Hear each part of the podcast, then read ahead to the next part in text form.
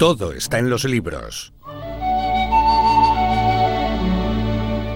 En una versión eh, reducida y en la que hoy, hoy no vamos a ir ni a la montaña mágica ni con Ana Escarabajal. Tenemos una entrevista que nos ha eh, ofrecido, que nos eh, deja nuestro compañero Paulino Ross, hablándonos de el libro Viajar por el sur de Marruecos, desde Sidi Ifni hasta La Güera, guía de viajes. un libro presentado por el murciano residente en el Ayun, Gonzalo Sánchez Álvarez Castellano.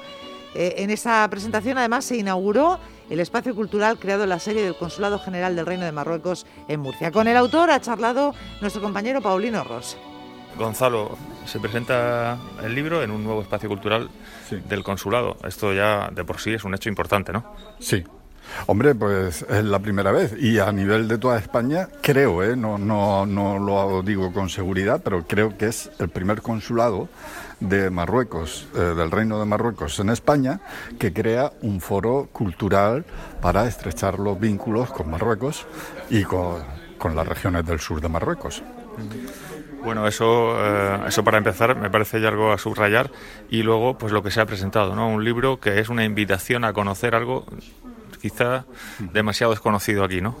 Efectivamente, eh, el Sáhara, las regiones del sur de Marruecos, eh, del antiguo Sáhara español, que podríamos decir, pues es un el turismo que hay por la zona, yo que vivo allí, pues es un turismo de aventura, de gente bueno que viajan 4x4 o, o van y vienen con bueno con cierta frecuencia, sobre todo en invierno, y luego también de las autocaravanas de los eh, gente mayor de europeos que cruzan el estrecho por octubre y van, van tienen sus rutas hasta Dagla y luego ya cuando empieza el calor en mayo tal vuelven, regresan, pero no es un turismo creado y fomentado a través de las agencias de viaje europeas.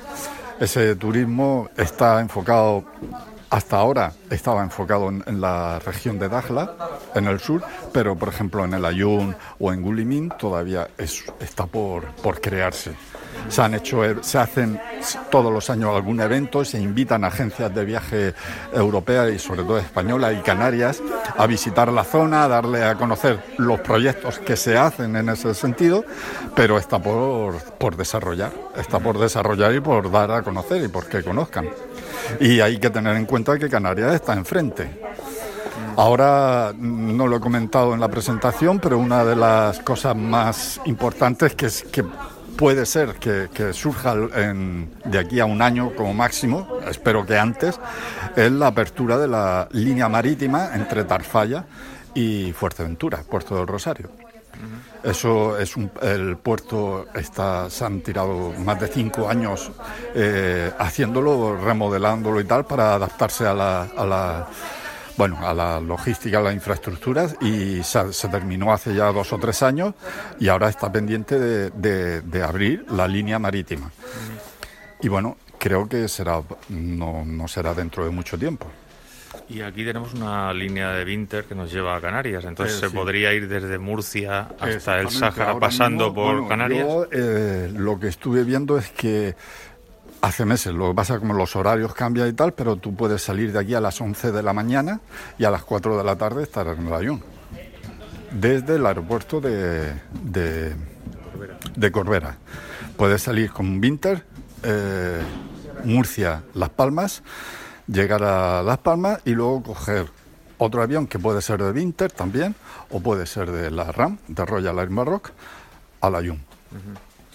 Y un asunto de la seguridad que los turistas buscan siempre. Y a veces se escuchan cosas del Sahara que se confunden, ¿no? ¿Cuál, ¿Cuál es el grado de seguridad que hay allí? Total y absoluta. O sea, allí yo, yo le puedo decir que en, en el Ayun yo me he dejado el coche abierto sin ningún problema con el teléfono y allí nadie me ha robado, nadie. O sea, absoluta seguridad en todos los sentidos. Es una zona, pero hiper protegida. No hay. Yo a veces también me sorprende mucho que estoy allí y escucho de aquí de.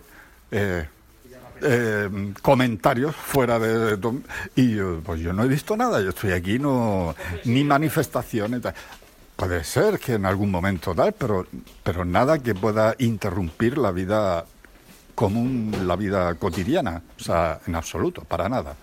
Hay hoteles en muy buenas condiciones de todo tipo. De- hay hoteles de todo tipo de carácter de modelos europeos y de modelos un poco menos europeos, de todo tipo. Y luego para viajar, las compañías de alquiler de vehículos de todo tipo también, turismo y 4x4 y empresas que te ofrecen sus guías, sus acompañantes para conocer si te quieres eh, introducir un poco más dentro del desierto, en zonas más mm, pobladas y tal. Menos pobladas, quiero decir. Muchas gracias, Gonzalo. De nada. Gracias.